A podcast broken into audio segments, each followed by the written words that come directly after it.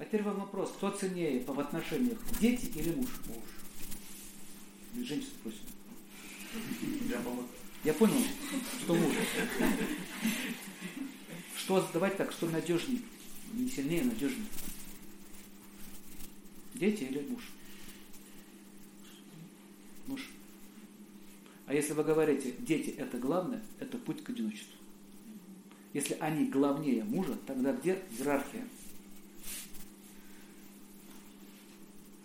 Иерархия где? Вы разрушаете основные законы природы.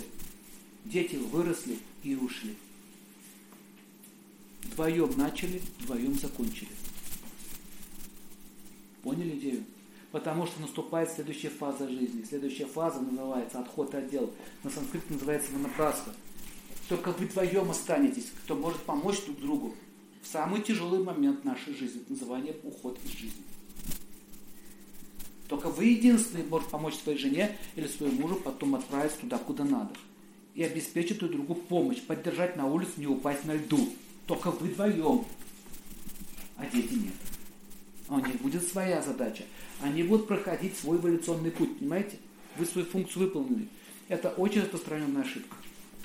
Женщина такая ошибка. Неправильная постановка приоритета ценности дает неверные решения. Поэтому вы в космос отправляете неправильные посылы. Дети это главное. Дети не главное, дети это ваша обязанность, а не главное. Вообще слово главное, не главное не берите. Слово дхарма, дхарма это понимание функций. Слышите? Это не обязанности. Поднимите руку, кто из вас слышал слово дхарма используя как обязанность или слово долг? Но я тоже заметил, что это часто в лекциях многие используют это слово. Как только вы стали друг другу обязаны, с этого момента вашей любви будет конец. Ну, смотрите, была любовь, вы начали отношения, вот она была любовь. Я что, обязан тебе мороженое покупать, а?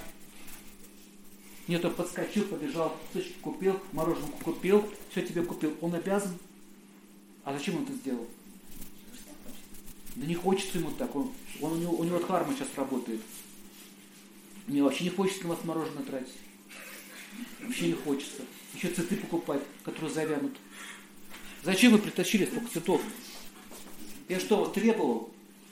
Вы обязаны цветы приносить? Так, народ!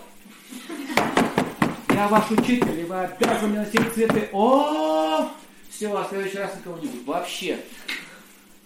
Вы понимаете, что делают? Ты обязана.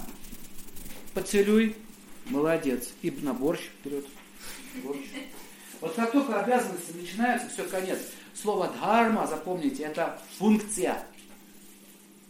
Моя функция перед детьми вот такая, как мама. Я делаю это, это, это. Это моя функция. А моя функция перед мужчиной какая? Вот дайте ему тетю, пожалуйста. Детям маму, а ему женщину. Очень просто. А когда вы отбираете у него женщину, и все детям, начинается дисбаланс. Мужчина, защити, пожалуйста, свою женщину. Ты не только будешь мужем для нее, будешь еще и любовником для нее. Поэтому места для любовника не будет. Я твой любовник. Поэтому слово муж это что? Погоны всего лишь. Это погоны, это звание, титул. Жена это тоже титул. Мы вместе построили эту ячейку, эту семью, построили иерархию. Потому что если не будет иерархии, дети будут в ужасном положении, есть никто вас слушаться не будет, понимаете? Иерархию. Благодаря этой иерархии у вас образовалась арха, экономика. Помните, проходили с вами, да? Дхарма, арха, кама, мокша. Вот так вот квадрат поставить, получится то же самое. Круг рисовали. Дхарма, арха, кама, мокша.